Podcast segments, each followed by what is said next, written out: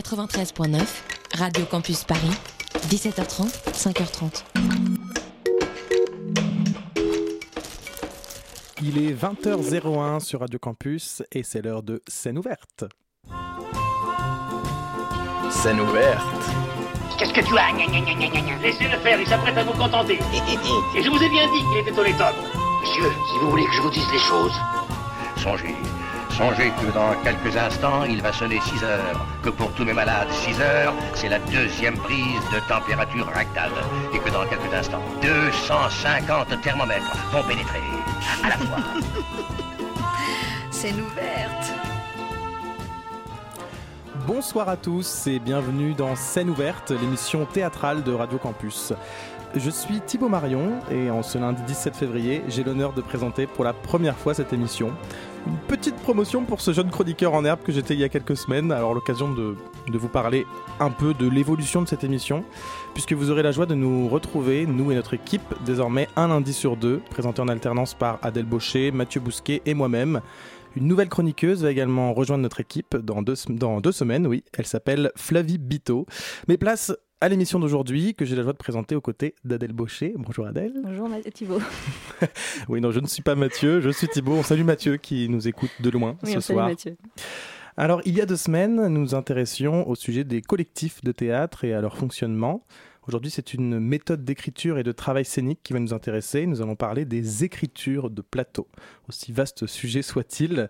Alors pour ce faire, nous avons la joie de recevoir deux invités sur notre plateau. Tout d'abord, Elsa Granat, comédienne et metteur en scène. Bonjour Elsa. Bonsoir. Enfin plutôt bonsoir d'ailleurs, oui, bonsoir. à, à 20h02. Alors Elsa Granade, vous préparez actuellement votre prochain spectacle qui s'appelle Vitriol et qui se jouera euh, au théâtre de la Tempête du 28 février au 29 mars. Vitriol, c'est un spectacle qui s'invente comme une suite de votre spectacle précédent, Mon amour fou, euh, car on y retrouve la même héroïne quelques années plus tard. Et donc euh, le spectacle commence ainsi. C'est un dimanche soir et cette même femme est chez elle quand surgit sans prévenir son amour du passé, celui que l'on rencontre dans Mon amour fou. Il est en pleine crise maniaque et cherche son ancien foyer. Le lieu est pour recon- reconstituer son identité annulée par la maladie et les traitements. Cependant, cette femme a refait sa vie avec un autre homme et l'homme, l'homme du présent donc. Et donc la pièce pose la question fondamentale du besoin d'appartenance. Peut-être vous pouvez nous en dire un autre mot euh, pour euh, juste présenter euh, votre prochain spectacle. Oui, alors on est en plein dedans, donc je risque de ne pas être très synthétique parce que c'est le moment où tout s'éparpille avant de se resserrer pour le 28 février, soyez rassurés, mais pour le moment, on est en exploration. Et oui, effectivement, on travaille sur qu'est-ce que c'est qu'avoir un foyer, qu'est-ce que c'est que perdre son foyer, et dans le cadre de la maladie mentale, qu'est-ce que c'est qu'on perd quand on n'a plus de mur, quand on n'a plus de mur à soi et qu'on se retrouve dans un isolement comme ça, un isolement un peu blanc, un peu atonal, un peu silencieux? Est-ce que c'est vraiment ça la meilleure méthode pour euh, venir en aide aux gens qui sont un petit peu déviants, qui sont un petit peu hors normes Et on prône, nous, euh, au contraire, que tout ça soit une vaste fête. Et c'est pour ça qu'on a des musiciens au plateau et que euh, l'idée, c'est de réintégrer en fanfare, en fait, les gens en, quête de lieu, en quête d'appartenance, en quête de famille, de leur créer des familles au- autour d'eux comme première base. On aura Voilà. tout le temps de, de- de pouvoir développer euh, tout ça durant l'émission. Absolument. Je me suis dit, c'est un petit peu déjà trop détaillé. Mais Non, non, voilà mais où, on en était En deux mots, bonne du mise en euh, bouche. mise en bouche du spectacle qui se jouera donc au théâtre de la Tempête à partir du 28 février. Et à ses côtés, Jean-Édouard Bodzillac, comédien également. Oui, bonsoir, bonsoir. Bonsoir. Alors, euh, Contes et légendes, c'est donc le dernier spectacle en date de Joël Pomera dans lequel joue euh, Jean-Edouard Baudillac et Ouais, qui vient que- de. moi, bien sûr, bien sûr, mais notamment, du coup, voilà. l'invité est là pour ça. Euh, donc, c'est un spectacle qui vient de terminer son exploitation à Nanterre-Amadier, mais qui part en tournée. Qui part en tournée euh, à partir de début mars jusqu'à fin juin. Et nous reviendrons à Paris l'année prochaine en septembre au Bouffe du Nord pour euh, 30 dates. Voilà, donc Notez encore bien. beaucoup de dates à venir pour ce spectacle. Ouais, ouais.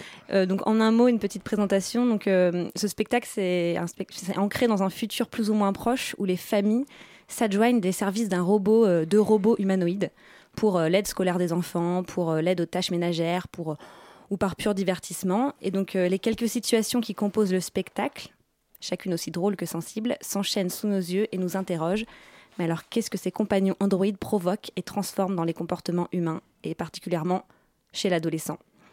Le spectacle donne alors à éprouver les ambiguïtés des différents modes d'existence, les notions d'authenticité et de mensonge, de la violence persistante de certaines normes sociales. Et Jean-Edouard, vous êtes le seul homme au plateau, entouré de comédiennes qui se transforment à la fois, elles jouent à la fois donc des filles adolescentes, des garçons adolescents et des robots humanoïdes.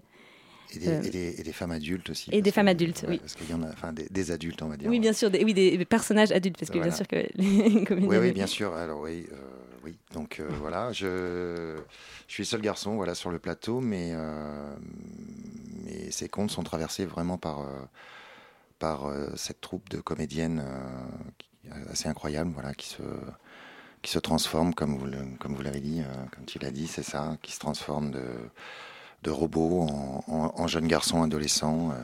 C'est un spectacle sur la construction, la construction de l'être, de soi. Euh, voilà. euh, Joël a choisi ce, ce thème parce qu'il avait envie de parler de l'enfance. C'était sa première idée. Les robots sont arrivés après. Euh, mais on aura peut-être le temps d'en parler Oui. voilà, de- de- au, au cours de l'émission. Et comme euh, on a toujours soif d'invités, on a également des invités invisibles ce soir, puisque nous avons eu la joie de rencontrer Marion Delplanque, comédienne et metteur en scène actuellement en résidence pour un prochain spectacle intitulé Petit traité d'écologie sauvage, et qui nous a accordé un entretien ce matin que nous écouterons au cours de cette émission. Voilà, donc Marion Delplanque, c'est une comédienne, metteur en scène, pédagogue. Euh, donc elle joue entre ces trois casquettes au service d'un seul et même désir, la création et la recherche au plateau. Donc avec sa compagnie Le Marlou, située sur l'île Dieu, elle tente de créer des protocoles d'investigation du réel dans le but de chercher toujours plus de modes d'action au théâtre. Et au Conservatoire du 20e arrondissement, elle développe depuis six ans maintenant un atelier qui change de nom au fil des années, mais qui depuis quelque temps se stabilise sous le nom Écriture de plateau. Nom très Que vaste pu euh, que nous allons euh, que nous allons découvrir. Et enfin Claire Dumas, comédienne et membre du collectif L'avantage du doute, que nous avons eu le plaisir de voir régulièrement au théâtre de la Bastille à Paris et qui nous a accordé un entretien téléphonique hier que nous écouterons également durant cette émission. Oui, donc l'avantage du doute, c'est un collectif d'acteurs, auteurs sans metteur en scène, donc qui s'est créé en 2008. Ils ont développé une conception du jeu dans un rapport direct au public, en étant au plus proche de la création chaque soir de la représentation. Les thématiques de leur spectacle sont très variées, mais elles partent toujours d'un même point, celui du monde d'aujourd'hui. Et donc le collectif parle de notre rapport à l'image, aux médias, à celui du travail, l'engagement politique, ou bien encore de notre héritage de mai 68. Un beau programme donc. Mais cette émission, elle est avant tout destin- destinée aux auditeurs, afin de leur faire découvrir des spectacles, des artistes, mais aussi les coulisses des arts vivants, en passant par la clarification des termes un peu barbares de notre milieu. Euh, et ce soir, notre but premier est d'éclaircir cette notion d'écriture de plateau, aussi vague soit-elle, une sorte de, de mot valise qui comprend... euh, en réalité une multitude de processus de création. Mais pour mieux en parler, savoir comment l'aborder, on a souhaité demander directement aux spectateurs parisiens ce qu'ils savaient de ce terme. Donc on s'est rendu avec Adèle à la sortie d'une histoire d'amour d'Alexis Michalik à la Scala Paris et La Nuit des Rois ou tout ce que vous voulez de enfin mis en scène par Thomas Ostermeyer en salle Richelieu à la Comédie Française. Écoutez plutôt. Si je vous dis écriture de plateau, ça vous évoque quoi? Ça vous fait penser à quoi? Écriture de plateau, Non, Non, euh, je sais pas, désolé. Écriture de plateau Ouais. Pas du tout. Bah, une écriture de plateau, c'est. euh, comment dit-on euh, Je sais pas. Ça vous évoque quoi là Rien. Pour l'instant, rien. Rien du tout. Absolument rien, je suis désolée. Là, de but en blanc, euh, pas grand-chose. Ça fait très longtemps que j'ai pas mis la tête dans le théâtre. Euh, écriture de plateau. Ils écrivent euh, sur le plateau. Bah, je pense à la course des garçons de café, le cyclisme aussi, le grand plateau, le petit plateau, la petite reine. Quoi. Je sais pas, ça veut dire mise en scène, ça veut dire plein de choses. euh. Une mise en scène un peu plus millimétrée que les autres. Ça veut dire qu'on écrit l'histoire uniquement euh, en pensant à la mise en scène, plus. C'est à travers des bouquins, pour moi. Quelqu'un qui écrit pour le théâtre. Comment écrire un texte et du coup le visualiser et le penser en, en visuel aussi. Enfin, je sais pas. Hmm, je suis pas super familier du théâtre, mais il me semble que c'était un peu la technique des comédiens à l'ancienne, à l'époque Molière et compagnie. Euh, il me semble que c'était un peu ça. euh, ils travaillaient avec le passif des acteurs euh, plus qu'avec euh, avec un texte vraiment bien défini. Il me semble. Après, pour le- les pièces modernes, je ne saurais pas trop dire. C'est une écriture où les comédiens participent à l'écriture de la pièce sur un thème qui leur est fourni par le metteur en scène. Écriture de plateau, improvisation. Je sais pas. Je penserais tout simplement à, une- un élément qui est donné, par exemple pour une pièce de théâtre, mais directement en, en live, Voilà ce que je penserais en élément de plateau. Est-ce que c'est, ça part de l'improvisation des comédiens à partir d'une idée qui est donnée par le metteur en scène C'est écrire en fonction, euh, en fonction des choses qui viennent euh, instinctivement quand on est euh, sur le plateau. De l'impro et à partir de là on écrit une scène et on donne un thème au départ. Hyper lié aux acteurs, au choix des personnages qu'on choisit et des gens qui les incarnent. Faire de l'impro, on répète quoi. Et garder l'impro. Alors, faire de l'impro en répète et garder l'impro, est-ce que c'est C'est est -ce pas que c'est bien résumé, Jean-Edouard C'est pas mal, c'est pas mal. C'est vrai qu'il y a de ça. hein, Mais il y a eu des, il y a, y des très bonnes réponses. Enfin, Mhm. des- des- je sais pas s'il y a des bonnes réponses ou des mauvaises Mhm. réponses, mais en tout cas, il y a des de tentatives découvrir. de réponses qui étaient euh, assez explicites. Euh, euh, oui, oui, bah, il y a, ça, ça, ça peut être des, des- des- des improvisations qu'on garde, euh, qu'on qu'on ne garde pas, euh, qu'on retravaille. euh, voilà. En tout cas, ça part du plateau. Ça, c'est sûr. Mais alors, nous, on a creusé, et Adèle s'est décarcassée et a essayé de trouver On a une. creusé, une on a creusé. Non, alors absolument pas. Mais je vais tenter d'éclaircir un peu plus euh, ce bah terme, voilà, euh, aider, ce mot euh, si obscur euh, pour nous tous. Alors, l'écriture de plateau, donc c'est un terme qui a éclos dans le paysage théâtral depuis les années 1990 à peu près, et qui est très largement utilisé aujourd'hui. Donc Bruno Tackles, il a écrit euh, là-dessus euh, de nombreux essais euh, qui s'appellent donc les écrivains de plateau. Et il constate que bon nombre d'événements qui ont marqué le paysage théâtral de cette dernière décennie ont été signés par des personnalités qui ont rompu avec le schéma traditionnel de la mise en scène d'un texte existant et qui se sont donc réapproprié cette idée d'origine. C'est en partant de la palette des possibles que- du plateau que l'on peut écrire les formes de demain. On peut donc parler d'une écriture de plateau pour tout spectacle qui s'enrichit et se crée à partir de l'éventail des formes d'expression de la scène. Donc notre tradition européenne qui est profondément textocentrique, pas facile, c'est-à-dire qui a toujours euh, considéré le texte comme le centre de l'activité théâtrale, le texte dans sa dimension écrite, littéraire, est donc bousculé grâce à cet avènement de l'écriture. Et pourtant ça, c'est pas si nouveau que ça. Euh, dans le théâtre, euh, enfin, le théâtre est loin d'être né des livres, et déjà chez Shakespeare, Goldoni, Marivaux ou Molière, dont un, un- un spectateur a parlé un peu plus tôt dans le micro-trottoir, eh ben, le texte, bien, que central, n'était pas le point de référence fixé avant le passage à l'acte, mais c'était au contraire considéré comme un matériau en travail sur le plateau.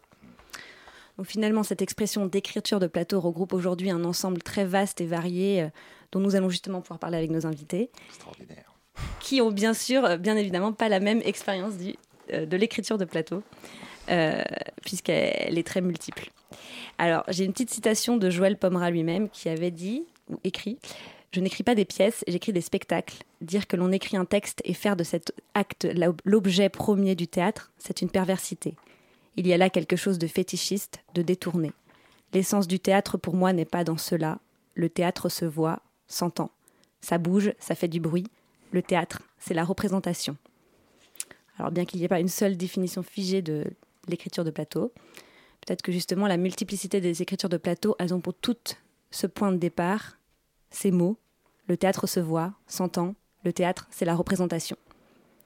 Jean-Edouard Baudiac, bah, vous justement qui avez travaillé euh, à- en création avec Joël Pomera, peut-être que vous pourriez tenter déjà de définir un peu plus précisément euh, le travail euh, Bah, je peux- au je- plateau de ouais, ouais, Joël à- Pomera. tout à fait. Je peux parler du. Pas essayer de, de, faire, de donner une définition du, de l'écriture de plateau, mais en tout cas, je peux, je peux témoigner d'une expérience euh, vécue avec euh, Joël euh, sur voilà un, mode de travail en fait. Et une, il faut savoir qu'au départ, quand Joël rencontre des acteurs, quand il démarre un projet, quand il, il a une idée de projet, et il y a un stage, voilà. Il rencontre des gens pendant un mois et il travaille avec un début de quelque chose, sans savoir si ça va donner un spectacle ou pas. Il se donne toujours la liberté de pas, euh, bah, pas forcément faire quelque chose. Euh, il a des intuitions, mais euh, pas plus, pas plus quoi. Et il, a besoin, c'est exactement ce qu'il dit, il a besoin de vérifier en, en direct, en, créant des, situations très simples et en nous documentant aussi nous. Bah, euh, parlons du projet sur lequel j'ai travaillé. On s'est beaucoup documenté sur euh, la robotique, sur euh, l'adolescence aussi. On a visionné beaucoup de choses pour, nourrir des improvisations qu'on a faites. Il faut savoir aussi que c'est voilà, écriture de plateau parce que c'est pas quelqu'un qui vous place au plateau. Il vous dit pas mets-toi là, rentre par là. Il dit rien. C'est l'acteur qui prend en charge beaucoup de choses. Et petit à petit, on écrit des choses, mais euh, il laisse beaucoup, beaucoup, beaucoup de liberté. Et on en revient à, cet auditeur qui disait voilà Molière, mais Molière c'est un peu ça aussi, c'est que c'était des improvisations de ces acteurs qui retranscrivaient au fur et à mesure, et puis le texte apparaissait au bout d'un moment. Euh, sur le projet qu'on a, sur lequel on a travaillé sur Contes et légendes, le texte est arrivé assez tard en fait, mais tout est écrit maintenant. Mais euh, c'est vraiment la, la, la, la, finalité de la création, quoi, presque. Et même quand on est en représentation, on continue de travailler, puisque on, on, on, affine encore, on peut même encore parfois. Vous savez, quand il travaille, des fois, il vous met. Euh, le texte, il est, il est jamais totalement fini parce que vous avez toujours deux ou trois versions. Alors vous pouvez en choisir une quand vous, quand vous jouez. Il s'agit de la même version que le. Et tout le monde camarade. connaît les deux ou trois versions. Ouais, bah, pas, pas, pas, totalement, mais sur des fins de phrases ou sur des. Vous voyez, il change des mots et il dit bah voilà, tu as deux, trois possibilités. Essaye. Alors on, on continue d'essayer même en jouant encore. Là, on en a fait euh, une cinquantaine déjà, mais il y a encore des, voilà, des textes qui.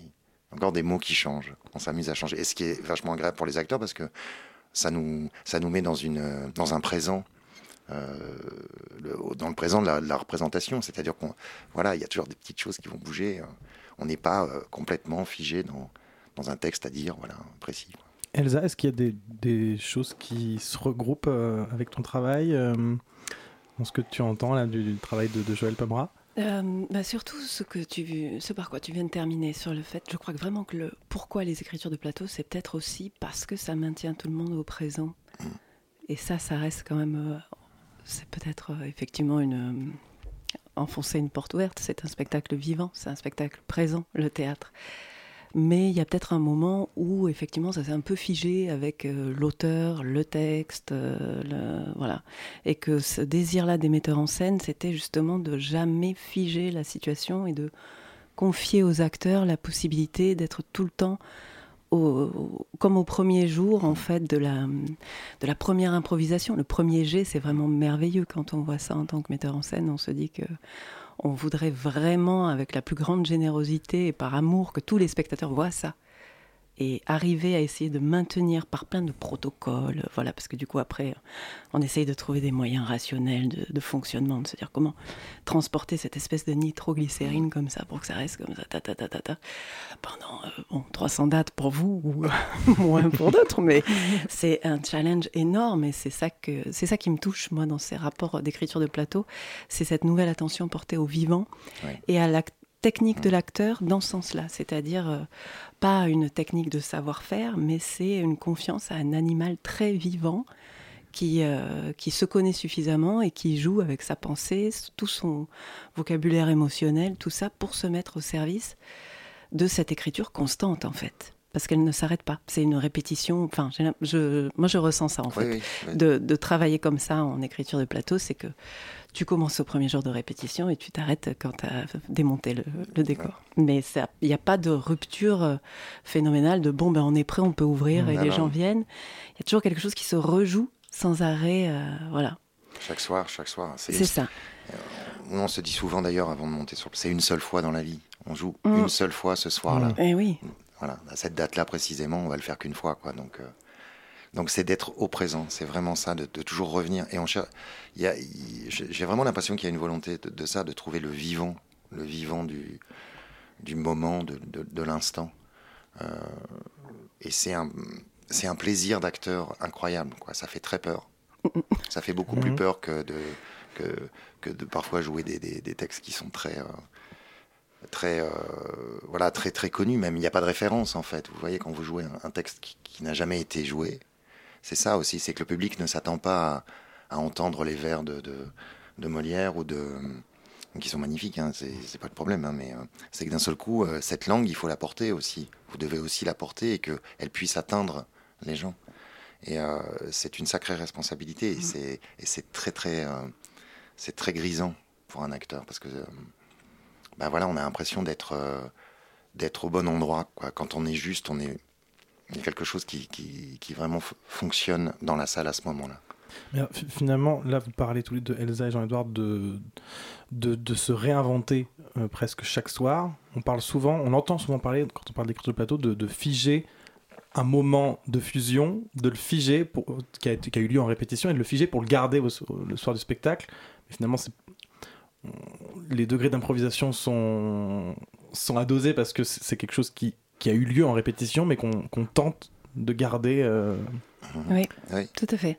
C'est comment on préserve dans un petit reliquaire une espèce de, de grâce de l'instant mm. et produite effectivement par une écriture euh, dans toutes les dimensions du théâtre. Là aussi où je trouve ça très clair, c'est l'idée de, de faire un spectacle avec les, avec les acteurs, leur corps, leurs pensées, le, le cadre, la boîte noire, tout ce que de tout écrire en même temps. Ça c'est ça c'est prodigieux. C'est un petit peu euh, voilà Athéna qui sort de la mhm. cuisse de Jupiter. C'est la création. Enfin c'est c'est dingue de pouvoir utiliser tous ces outils en même temps.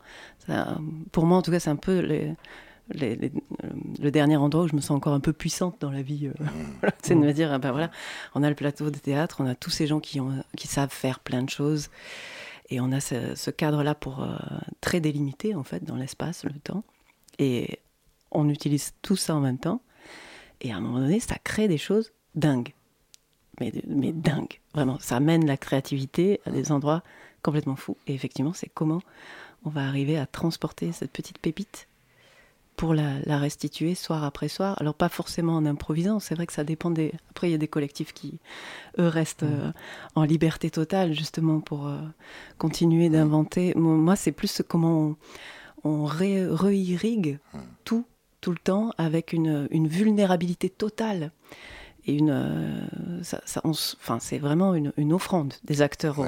et quand tu disais que c'est plus difficile, c'est plus difficile, c'est sûr. C'est souvent le retour que... me font les acteurs. Mais non, parce qu'on on, on, se le dit euh, entre nous, on joue euh, presque avec, comme, comme on convoque ce que tu disais, la pensée, le corps, enfin, tous nos outils, toutes nos sensations, toutes nos perceptions sont au service de de cette langue, il y a quelque chose aussi où, où c'est parfois très proche de nous, en fait. Donc euh, il y, a, en tout cas moi dans, ce travail, j'ai vraiment senti euh, euh, et je sens que on se dit souvent entre les acteurs, mais on est à l'os en fait, on joue à mm-hmm. l'os, on est, y a, on, y a, on ment pas en fait, c'est assez, troublant, c'est qu'on on se oui, la prise de risque pour nous, elle est de se dire, bah, surtout pas de théâtre, quoi. On joue pas, quoi.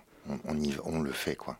Mm. Donc c'est, euh, voilà, pour, pour, avoir cette exigence-là, parce que je pense que euh, les auteurs, les, les, enfin, les, auteurs de plateau comme ça, ils ont cette exigence aussi. Ils veulent voir ça, parce que c'est ça qui donne, qui donne de la vérité à, à ce qu'on raconte, quoi. En tout cas, du, du réel, mm, mm. parce qu'on en a besoin. Mais justement, ce, ce, réel, on a voulu savoir si les, euh, les spectateurs le, le, ressentaient et on a voulu, dans notre micro-trottoir, pousser un peu les questions plus loin en leur demandant si euh, un nom d'artiste leur venait en tête lorsqu'on leur parle d'écriture de plateau. C'est pas forcément les acteurs d'ailleurs, parce que Stadium c'était ça. Stadium, c'est oui, oui, oui, Stadium, c'était ça. fait uniquement par les ceux qui jouaient qui n'étaient pas des acteurs. Et nouveau roman de, Christophe Honoré. Je ne sais pas s'il répétait, peut-être Godard, je ne sais pas. Pombra, je ne sais pas s'il a toujours pratiqué l'écriture de plateau, quelquefois, oui, mais là. Euh, bah, mais il reprend sa pièce. Euh, il faut faire attention en mai, je crois, pour pouvoir, pour pouvoir réserver. Euh, Donc, il y, a, plusieurs noms qui ressortent. il y a des noms qui ressortent. Bah, je, quelque part, même si on peut ne pas s'y attendre, par exemple à Stadium ou ce qu'on n'appellerait pas forcément l'écriture du plateau, quelque part, ça rejoint un peu tout ce que vous dites, le travail que peut faire Mohamed Akati. On, est, on est aussi dans parfois du théâtre documentaire. Donc euh, voilà, il y a un terme maintenant qu'on emploie, euh, en tout cas sur, Là où moi je rentre pas du tout. Voilà, parce que, euh, parce que comme catégorie documentaire et, et, surtout des acteurs, des non, non acteurs ou des voilà des, des, personnes qui ne sont pas acteurs qu'on amène sur un plateau qui est pour le coup des personnes de la vie. De, la vie, voilà. Et en même temps, les acteurs font aussi partie de la vie quelque part, mais mais voilà, c'est pas leur leur leur vocation première en tout cas. Mm. vous savez, c'est un peu le principe du parfois du cinéma français, où on allait chercher des gens. Euh, euh, mm. voilà, pour ce qu'ils étaient en fait, et on les mettait dans la caméra. brut, comme on dit voilà, au cinéma. Le, cinéma, euh, voilà, qui, qui, a donné des, choses magnifiques. Hein. Mais, mais on n'est pas dans. C'est différent. C'est pas. C'est pas une écriture de plateau puisqu'il y a il y a quand même un, il y a quand même un, travail d'acteur sur les sur, sur l'écriture de plateau. En tout cas, il y a un échange entre entre ce que peut proposer l'acteur et euh, ce, que, ce que propose aussi le metteur en scène, mm. c'est-à-dire ce qu'il ce qui va lui voir euh, et, euh, et, la direction. moi, je sais qu'avec Joël, il est toujours en question. Il, on a, il nous a beaucoup questionné, on a beaucoup réfléchi ensemble sur qu'est-ce qu'on a envie de raconter, quoi, mm. déjà. Elsa, tu voulais euh, ajouter quelque chose euh, je, voyais qu'une idée euh, fusionnait par rapport à, ce rapport avec Mohamed El Khatib, non peut-être Ah, par rapport au théâtre documentaire, non, c'est effectivement, pour moi, l'acteur, on va dire, formé, conscient, qui a choisi cette vie, voilà, est un élément essentiel mmh. de l'écriture de plateau. Euh, c'est pas, euh, ça, peut pas se faire de la même façon. Pour moi, en tout cas, se rêver de la même façon avec des amateurs qui seraient, comme tu dis, pris euh, pour ceux qui sont moi, je sais que ça fait partie des, des stylos plumes, quoi. Il me faut, il me faut en face des acteurs. et j'ai bien aimé le, le, petit mot aussi de, de votre précédent micro-trottoir, où le monsieur disait, oui, ça part du passif des acteurs. Et pour moi, c'est vraiment ce sur quoi je travaille. À la fois le passif, leur, leur passé, et ce qui est latent, ce qu'ils n'imaginent même pas d'eux-mêmes, ce que moi je peux projeter, euh, voilà, en, en voyant euh, un peu au-delà et vers où ils pourraient aller. Et du coup, on va travailler à faire se, rejoindre le, passé, puisqu'on travaille beaucoup sur l'autofiction aussi. Donc ça, c'est un, un, élément de matière concrète, quoi. Et aussi l'acteur qui veulent devenir. Et j'aime bien relier les deux et que ce soit un rapport donnant-donnant où tout ça est très euh, vertueux quelque part. Mais c'est, ils connaissent un peu le, le, contrat, voilà, le, processus. C'est ça. Alors après, euh, on, a déjà pas mal euh, dépoussiéré une première partie de ce qu'on peut imaginer de ce terme. Je propose peut-être de faire une petite pause musicale pour oh, aérer l'esprit de notre auditeur qui vient d'avoir beaucoup d'informations.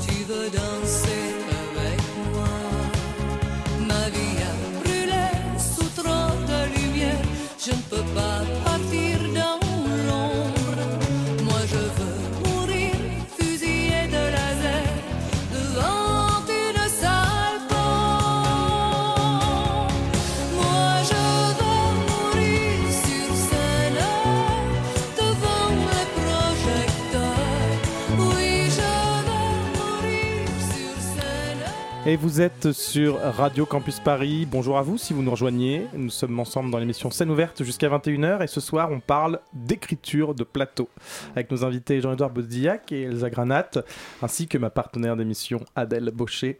Alors vous venez d'écouter Mourir sur scène de Dalida chanson qui n'est pas choisie au hasard, n'est-ce pas Jean-Edouard Non, pas du tout, j'ai l'impression. hein.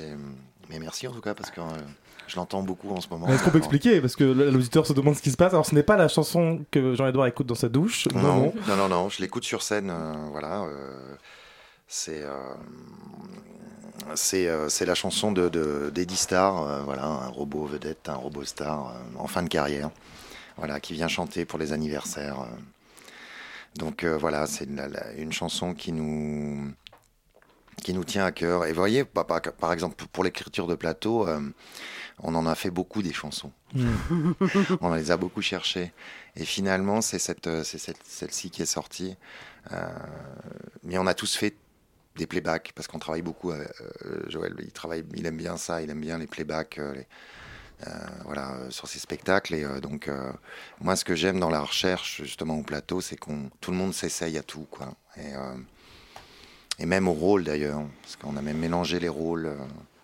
Voilà, et puis, à un moment, euh, j'ai fait un robot à un moment donné aussi. On a cherché des choses comme ça. Vous voyez, donc, euh, ça veut bien dire que euh, rien n'est figé, quoi, dès- le départ. Il faut tout expérimenter pour essayer de, ben, de retirer l'essence de ce qu'on a envie de raconter, quoi. Et euh, il faut gé- généralement beaucoup euh, défricher, défricher, défricher, défricher pour Mm. voir, voilà, quel va être, quel va être le la substantifique moelle Le qui va sortir, qui va qui sortir de tout ça. ouais, ouais. Alors en début d'émission, euh, je parlais d'une invitée, euh, Claire Dumas, membre du collectif L'Avantage du Doute, créé en 2008. Alors moi j'ai découvert cette équipe en janvier 2016 avec leur spectacle Le bruit court que nous ne sommes plus en direct au théâtre de la Bastille, qui m'avait énormément plu car très drôle, très dynamique, très spontané et c'est justement ça qui m'a intéressé dans leur travail, la spontanéité qu'on peut presque finalement associer à l'écriture de plateau. Euh, comment faire en sorte de figer une proposition qui était à l'origine spontanée? C'est toute la question qu'on se, se pose. Euh, alors, il et figé, et encore, le mot figé est aussi un mot, euh, on fige en fusion, bon, c'est- en boucle. Ils préparent actuellement leur nouvelle création qui verra le jour les 17 et 18 novembre à Nîmes et qu'on aura le plaisir de découvrir dans un an en mars-avril 21, donc à l'horizon au théâtre de la Bastille à Paris. Alors, Claire s'excuse car elle aurait évidemment souhaité être présente ce soir. Elsa d'ailleurs, elle te passe le bonjour puisqu'apparemment vous vous connaissez. Et je vous propose donc d'écouter euh, cet échange téléphonique que nous avons eu ensemble euh, hier après-midi. ce collectif. Donc, euh, je dirais qu'une des particularités de ce collectif, c'est qu'il n'a vraiment pas de metteur en scène, pour le meilleur et pour le pire. Euh, que c'est une volonté de notre part de ne de, pas en avoir parce que c'est c'est difficile, mais euh, politiquement et artistiquement, on trouve que c'est intéressant. Euh, on- alors ce collectif, on l'a créé à peu près en 2008 et notre travail, euh, donc euh, puisqu'on parle des écritures de Ouais. plateau, je dirais que pour ce qui nous concerne, il est en effet, il s'écrit au plateau en ce sens que quand on a euh, enfin le texte, il est éprouvé au plateau et retransformé en fonction de euh, son passage, son expérience au plateau. Il est filtré par ce- le fait qu'il passe la rampe, en gros. Euh, pour autant, il est très très écrit en amont par un travail qui est finalement très loin d'un plateau et qui est très proche d'une bibliothèque presque. C'est-à-dire que euh, souvent les personnes qui nous ont reçus en résidence dans les premiers temps s'attendaient à euh, nous prêter un plateau et nous voir improviser pendant des heures euh, Mhm. sur des thèmes, thèmes qu'on se lancerait.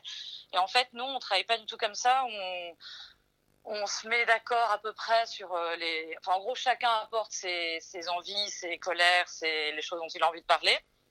Euh, au moment où on commence euh, la création. Et puis, euh, on, on- finit par tirer une sorte de fil commun. Et après, en fait, chacun va écrire un morceau, va écrire comme s'il écrivait son propre spectacle. Mais tout ça, ça passe par énormément de documentation. Parfois, par des gens à la fin d'un spectacle me disent Ah, c'est super, je me suis vachement reconnue. C'est dommage que vous n'ayez pas parlé de ça, de ça, de ça. Et je trouve que c'est drôle parce que ça prouve qu'à la fois ils se sont beaucoup identifiés, ce qui prouve qu'on s'est bien euh, documenté avant. Mm. Pour autant, euh, on dirait jamais à quelqu'un qui a écrit une pièce C'est dommage qu'à un moment, il n'y ait pas un personnage qui arrive avec un cheval. On ne peut pas être exhaustif avec euh, ce type Oui. d'écriture. Et donc finalement, euh, quel est votre rapport à l'écriture de plateau? C'est En fait, c'est un travail à la table d'abord. Ouais, c'est un travail à la table. Je pense que quand on parle d'écriture de plateau, alors encore une fois, c'est euh, c'est comme on a dit, les écritures du réel, l'écriture de plateau. Enfin voilà, il y a plein de de mots comme ça, un peu valise, et ça recouvre plein de pratiques. Quand je disais on n'improvise pas et ensuite machin, ici il y en a qui travaillent comme ça. Par exemple, Maxence aime bien improviser, moi j'aime bien improviser aussi, et ça peut aller jusqu'à garder euh, une séquence plus ou moins improvisée. Après, quand tu l'as joué 150 fois, forcément. Euh, Hmm. Mais c'est une écriture quand même de plateau, dans le sens où après, il faut agencer les choses malgré tout sur le plateau. C'est-à-dire, une fois qu'on a le texte, il faut trouver l'ordre. Et ensuite, il faut trouver les, les collisions, les transitions, une sorte de truc pour accrocher deux, deux séquences ensemble. Et ça, ça se fait au plateau. C'est-à-dire, euh, ça peut, on essaie plusieurs styles de transition par le jeu, par un regard, par tout d'un coup une musique qui arrive. Et de plus en plus, on a envie d'explorer tout ce que peut proposer le théâtre. Euh, c'est-à-dire euh, d'avoir des personnes qui nous accompagnent à la lumière, à la scénographie, euh, au son, pour pouvoir justement passer d'un univers à l'autre, puisque en gros notre premier spectacle était chacun écrit son morceau, le deuxième idem, le troisième on a voulu écrire tous, ensemble une histoire, et on, s'est rendu compte que c'était hum, pas complètement notre truc parce que ça permettait pas à chacun d'aller au bout de son idée. Et là, pour la prochaine création, chacun va vraiment réécrire son morceau, mais ça ne veut pas dire qu'on verra cinq morceaux. Il y a des choses déjà qui sont qui s'entrecoupent parce qu'il y a Maxence qui propose un personnage qui va extrêmement bien dans une séquence de Mélanie, euh, euh, le- laquelle a aussi écrit quelque chose pour moi. Et moi, j'imagine que je pourrais aussi intervenir dans une autre séquence de Nadir. Et puis Judith, tout d'un coup, tout, peut se mélanger. Et là, on a envie de le faire, mais aussi avec d'autres euh, moyens que nous, acteurs, auteurs, mais avec aussi les, les autres collaborateurs qui seront là en amont par rapport à d'habitude pour, pour pouvoir se retrouver avec euh, tester des choses qu'on n'a pas forcément testées jusqu'alors. Ça ne veut pas dire que ce sera euh, tout d'un coup euh, extrêmement sophistiqué esthétiquement, mais en tout cas, il y a d'autres personnes qui ont un savoir-faire qu'on n'a pas et on a envie de- d'en profiter. Là où ça va être plus une écriture de plateau, c'est qu'elles vont aussi tester des choses Mm. avec nous. On va, on va voir ce que ça donne parce que c'est vraiment la première fois qu'on travaille. ouais. euh, c'est une première. La caverne était déjà un peu sur ce modèle, mais disons de manière plus traditionnelle, puisqu'il y avait un metteur en scène. C'était la seule fois qui était Nadir, puisque c'était l'auteur. Ce que c'est important, c'est que nous, comme on est auteur, on est toujours dans un équilibre et qu'il n'y a pas de metteur en scène. Quand on joue, euh, le soir où on joue, on est toujours dans. On sait exactement ce qu'on veut raconter, parce que ça fait quand même Mhm. euh, deux ans et demi qu'on se demande ce qu'on veut dire. Euh, donc il y a des enjeux qu'on veut défendre dans chaque séquence.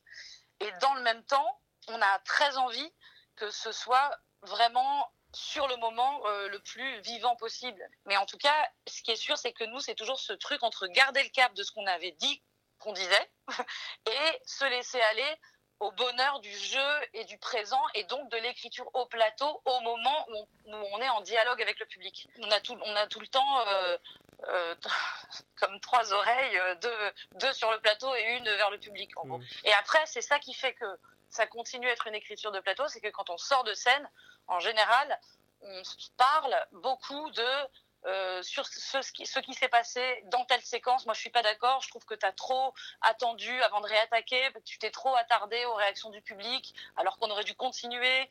euh, parce que du coup, on a perdu l'enjeu de la séquence et on était que dans la blague. Un autre va dire, bah non, moi je trouve pas. Je trouve que euh, les, gens étaient détendus. Du coup, ils ont vraiment entendu le propos. Enfin, c'est beaucoup ça nos, questions et nos, dialogues.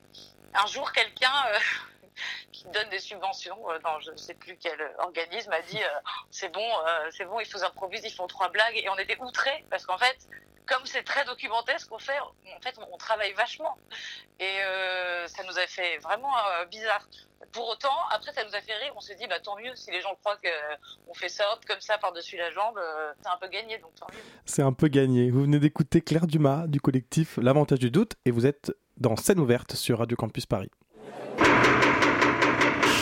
En scène Scène ouverte Yes, sir Alors, euh, on entend Claire Dumas parler de la question de la documentation dans, son spe- dans le- leur travail de création pour leurs divers spectacles. Vous en avez aussi un peu parlé, euh, Jean- Jean-Edouard Audiac. Euh, à quel point, du coup, vous, euh, vous aussi, euh, Elsa Granade, vous utilisez de la documentation peut-être à l'avance et, et- ou même Jean-Edouard, si vous pouvez aussi développer là-dessus, juste de savoir euh, concrètement comment toute cette matière qu'on amasse à l'avance euh, pour, la, pour la création, tout- toute cette documentation, euh, comment, comment est-ce qu'après elle est, euh, comment est-ce qu'elle se traduit au plateau? Par où ça passe en fait et à quoi elle sert au final?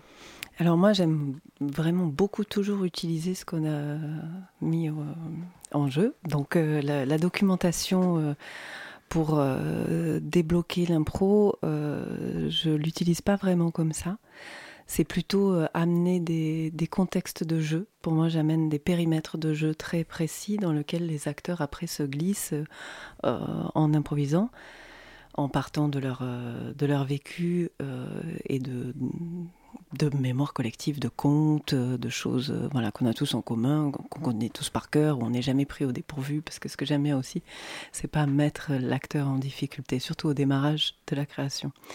Et du coup, de se retrouver euh, sur quelque chose d'assez euh, simple, en fait. Donc les contes pour enfants, ça, on a, on a de quoi en parler longtemps, par exemple. Et ça nous fait une base pour commencer à, dialoguer et à, se lâcher quelque part. Et par ailleurs, la documentation, moi, elle me sert vraiment bah là pour Vitriol, qui est un cas un peu particulier parce que hum, j'aime bien varier les, méthodes. Et là, c'est une collaboration très étroite qu'on a avec euh, Roxane Kaspersi, qui a écrit euh, une sorte de, bible de, hum, de, texte, en fait. Voilà, que après je reconstruis, je découpe, je trafic. Et c'est un huis clos. Et on a voulu faire euh, péter le huis clos pour l'ouvrir. Et là, du coup, on est allé chercher de la grosse documentation sur l'antipsychiatrie et tous les mouvements psychiatriques après 68. Et on a réinjecté ça dans l'histoire de couple avec euh, des arrivées de euh, Pierre-Félix Cottari, de Deleuze qui viennent, qui parlent très concrètement de tout ce qui a été fait euh, jusque dans les années 80 avant que tout ça soit complètement abandonné et qu'on décide de revenir à un enfermement et à la sismothérapie voilà. Euh, donc ça, c'est, enfin voilà, il y a une.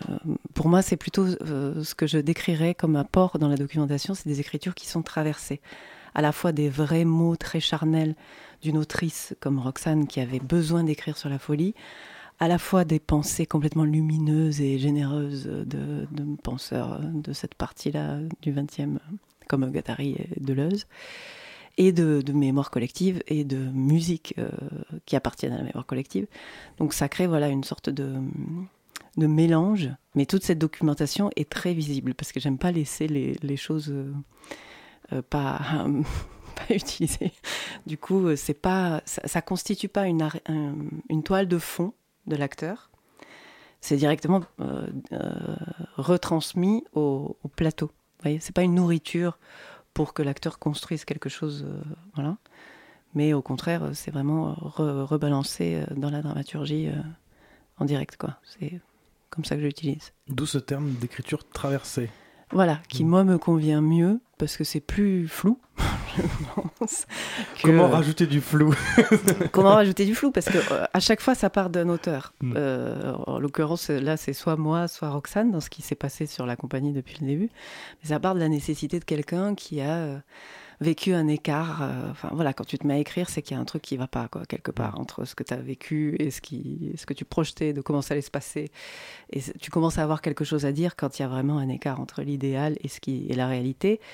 Et quand tu as compris quelque chose aussi. Sinon, tu le gardes pour toi, cette chose. Et donc, une fois que tu as écrit ce, petit foyer un peu, euh, un peu désirant de, de s'agrandir, de trouver d'autres foyers qui vont pouvoir euh, eux-mêmes alimenter cette première petite pensée, Là, euh, voilà, j'aime bien l'ouvrir pour que ce soit traversé de la pensée des acteurs et de la mémoire collective et de, d'autres, d'autres intellectuels, de gens qui ont vraiment pensé euh, des choses formidables. Et là, sur Vitriol, c'est une percée hallucinante qu'on a faite, mais toutes les, enfin, tous les membres de l'équipe ont halluciné en fait quand on voyait ce que, comment la, la, maladie mentale était euh, imaginée par, par ces gens dans les années 70 et comment euh, aujourd'hui la psychiatrie est vraiment le parent pauvre de la médecine qui est déjà très très appauvrie. on se dit waouh, comment on est arrivé là? Bon, et ça fait du bien de. Je pense que ça va faire du bien aux gens de se de réentendre ces discours-là hors catégorie idéologique, tout ça, parce qu'on pouvait un peu les taxer euh, de, gauchistes. Ou voilà. Là, juste, c'est de la pensée humaniste euh, limpide. Ça fait du bien. Donc on a là on a trois visions, visions, on va dire trois façons mise en pratique, mise en pratique de plateau très très voilà de mise d'écriture de plateau et on en a une quatrième dont j'avais euh, parlé en début d'émission qui est euh, Marion Delplanque euh, actuellement en route pour une résidence aux côtés d'Alessandro Pignocchi, je crois que je ne me trompe pas, pour le spectacle Petit traité d'écologie sauvage. Elle nous a accordé ce matin un petit entretien. Je vous laisse écouter. Ce qui caractérise l'écriture de plateau, c'est de considérer, enfin pour moi, considérer euh, déjà considérer les acteurs comme des auteurs à part entière, euh, qui sont responsables dans leur proposition scénique de, la forme future de la chose qui se prépare, du spectacle. Et voilà, du coup, c'est comment inventer à chaque euh, rencontre avec un matériau un processus, qui lui, un processus de création qui lui correspond et, qui sera du coup cette rencontre inédite entre un, ensemble, un, groupe de création d'acteurs, mais aussi une équipe euh, technique et un matériau qui peut être un texte, qui peut être qui peut être thématique. Moi, j'ai déjà travaillé sur euh, la peinture ou sur une enquête sociologique. Ou là, ma prochaine création, c'est euh, une BD et comment on va ensemble inventer ouais, un processus de, répétition qui, soit, qui permette cette, euh, cette réaction presque chimique entre, entre un matériau et, et, un, groupe de personnes qui cherchent. Du coup, je pars sur, euh, sur les, bandes dessinées d'un ami à moi, Alessandro Pignocchi, c'est BD qui s'appelle Petit traité d'écologie sauvage. Et, là, le troisième tome, ça s'appelle Mythopoïèse. C'est des noms très, très compliqués, ça la pète un peu. Ces BD, ils s'amusent euh, à essayer de regarder le monde en prenant le prisme de la cosmologie des Indiens Jivaro. Si, si la pensée dominante était devenue la, la manière de voir des Indiens Jivaro, comment on regarderait notre euh, monde moderne occidental Et ça crée plein de petites, situations. Euh, très cocasses qui, font grincer aussi toutes les absurdités euh, quotidiennes de notre monde et de notre rapport et des relations qu'on tisse à, la nature et aux autres, êtres vivants. Et ça, c'est une des problématiques qui me, qui me hante et qui me. Voilà, qui est, au cœur de mes préoccupations aujourd'hui. Mais donc avant même de commencer là, les répétitions avec les acteurs, voilà, j'essaie d'inventer des espèces de, laboratoires avec des, à la fois des chercheurs en écologie, en géographie, une amie à moi, Sarah Favrio, qui, euh, fait de la sculpture. donc on, crée euh, voilà, un laboratoire un peu indiscipliné avec plusieurs, plusieurs langages, plusieurs manières de, d'approcher. Et de, de, ce magma va naître la, matière qu'on va donner en pâture aux acteurs pour qu'ils les traduisent. Parce que moi, c'est des, traducteurs, les acteurs. Ils vont traduire un magma en langage euh, scénique. Lui donner euh, un relief, une dimension scénique. Euh, donc dans mon travail, j'utilise beaucoup l'improvisation comme outil d'écriture et aussi comme outil d'analyse de texte quand je travaille sur des... Parce que ça m'arrive aussi de travailler sur des textes déjà écrits. J'ai été formée par un, euh, par un russe qui nous... Anatoly Vassiliev, qui utilisait aussi à sa manière beaucoup l'improvisation euh, à travers la, méthode des études et de l'analyse-action où on, sans, apprendre, euh, sans apprendre le texte au préalable, quand on travaillait sur, sur Platon par exemple ou Tchékov, qui étaient un peu nos deux textes grammaire pour aborder l'art du théâtre l'art du dialogue. Donc sans apprendre le texte, l'acteur avec euh, ses propres mots, son instinct au plateau essaie de révéler le, le mouvement euh, caché de l'action sous les mots. Donc voilà, l'improvisation qui peut être un outil d'analyse mais aussi un outil d'écriture pour inventer un texte qui ne préexiste pas euh, aux répétitions. Je pense que c'est un outil qui est donc à la fois extrêmement libérateur et qui ouvre tout un, champ insoupçonné euh, d'images, de création, mais qui est aussi, mais qui est aussi dangereux et qui révèle et qui peut et qui révèle aussi tout ce qu'il y a de plus, euh, tout ce qui est écrit socialement dans nos corps et donc aussi euh, qui peut être le vecteur de toutes les choses les plus, les plus euh, bêtes, toutes les, les, violences aussi qui sont. Et c'est pour ça que pour moi c'est très important pour avoir, euh, pour avoir aussi traversé des, des processus de répétition en écriture plateau qui ont révélé énormément de. De, de, violence, de, domination larvée dans l'équipe. Enfin, c'est très important d'adosser un processus de, de répétition, une éthique aussi de répétition. Et ça doit, ça doit avancer ensemble. Comment on, se, oui, comment on, prend, on prend soin de toute l'équipe qui crée et comment on invente parallèlement à notre manière d'improviser, une manière collective de, parler du processus qui est en train de se faire. Et c'est pas tout le temps fait ça, et ça peut, ça peut donner lieu à de, à de grands naufrages. J'ai l'impression que le XXe siècle, c'est l'ère des, grands metteurs en scène avec des processus un peu verticaux. Et, là, avec le, le 21e, il y, a des tentatives plus horizontale, plus collective, où on fait un peu tomber euh, la toute-puissance du, metteur en scène. Et c'est passionnant, mais ça doit, se construire aussi en... C'est très important de parallèlement. Un collectif, ça n'existe pas de soi, c'est l'élaboration euh, permanente d'une éthique aussi collective de création. Sous, ce, sous cet étendard d'écriture de plateau, euh, de liberté absolue, peuvent se jouer les, les guerres et les pillages des acteurs aussi souvent qui, produisent tout et puis à la fin disparaissent sur l'affiche. et il n'y a plus que le nom du metteur en scène. Ça se fait ça beaucoup aussi. C'était Marion Delplanque, euh, qu'on remercie euh, pour euh, cette interview. alors, avec des. Dans, dans la, on, était vraiment dans l'écriture de plateau parce qu'on était dans la vie, voilà, avec ces bruits d'enfants, de, de, plats qui, qui. Oui. je vous ai vu acquiescer, réagir à, à, ce que disait Marion, Elsa, hum, Jean-Edouard Qu'est-ce que... Oui, mais justement sur l'éthique, euh, l'éthique dans le travail, euh, quand on cherche au plateau, quand on improvise, quand on, quand on travaille sur des scènes de violence, par exemple, des choses comme ça, ça arrive. Et, euh, c'est arrivé aussi, euh, bah, ne, ne serait-ce que sur le spectacle qu'on fait là, euh, sur le camp des hommes, cette scène du camp des hommes, là où voilà, ça a été des longues improvisations, ça on l'a beaucoup cherché, on a donc euh, avec des propos durs qui, qui peuvent être dits euh, voilà, à un des personnages. Euh, donc il fallait trouver, il faut trouver aussi ces endroits où euh, voilà, on va chercher dans, du, dans des choses difficiles, mais en même temps, il faut que ça reste du travail. Faut pas que ça, voilà. Et comme on joue très proche de ce qu'on est, voilà, faut bien savoir ce qu'on est en train de faire. Donc euh, euh, elle a tout à fait raison de, de, dire que voilà, il faut, il faut que les choses soient claires dès le départ. Il faut poser les choses que, que sinon il y a des, il y a des choses qui peuvent être mal perçues entre acteurs.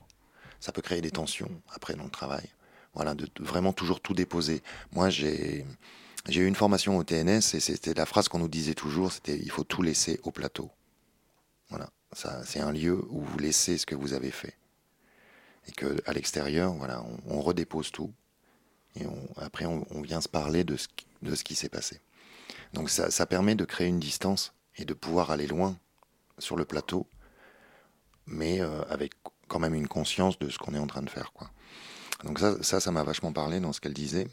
Et puis, euh, et puis, euh, pour revenir sur les, les, méthodes de travail, de comment on, se nourrit, comment on cherche, comment voilà, il y a, des textes, mais il y a, je sais qu'avec Joël, on a, beaucoup cherché aussi en regardant des choses, en, allant voir des, documentaires. Mari, Marion Boudier, qui est la, dramaturge de Joël, voilà, nous nourrissait beaucoup aussi pour nourrir les, personnages et les situations, en fait, finalement.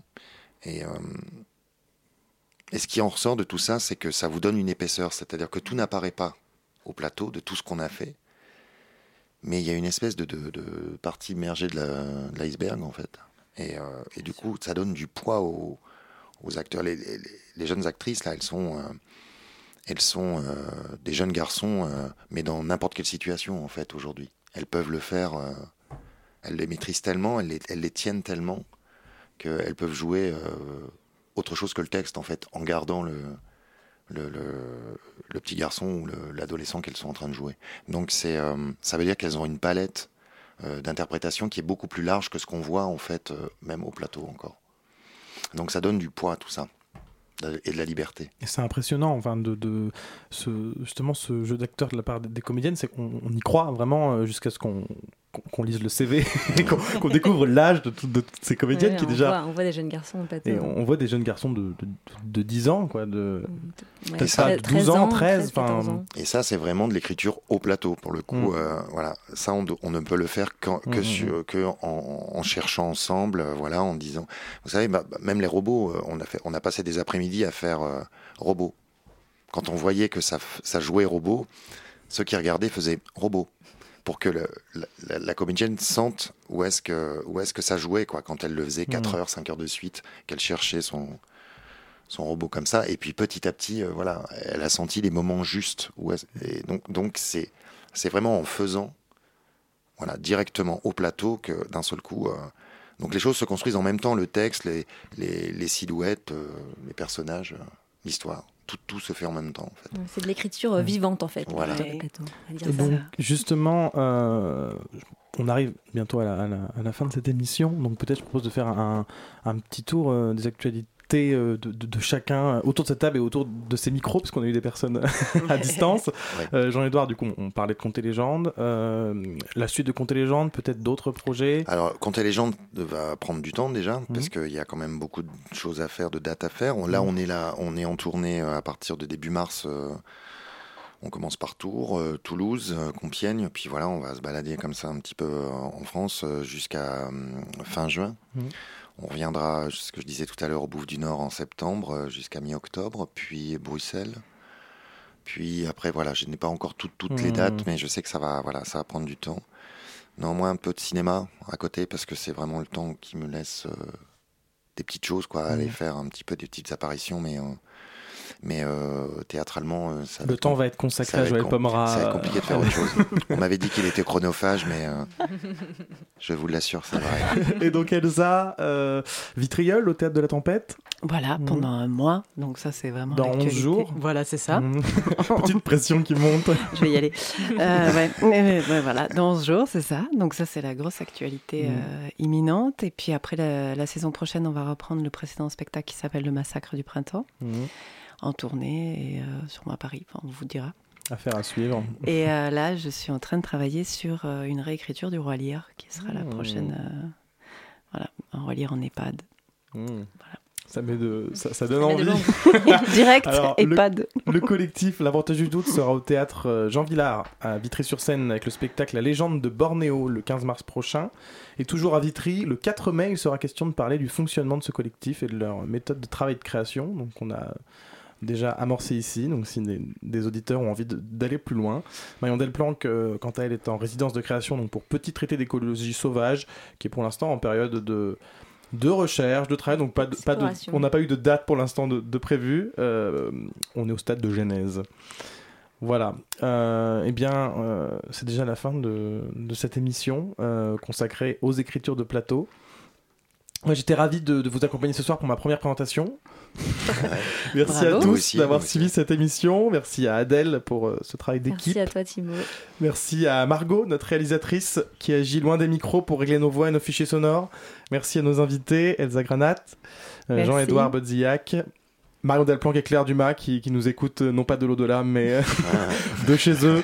Euh, merci aux spectateurs ayant joué le jeu du micro-trottoir et quant à nous, on se retrouve dans deux semaines, même lieu, même heure pour un nouveau numéro de scène ouverte sur Radio Campus. Belle fin de soirée et belle semaine à tous.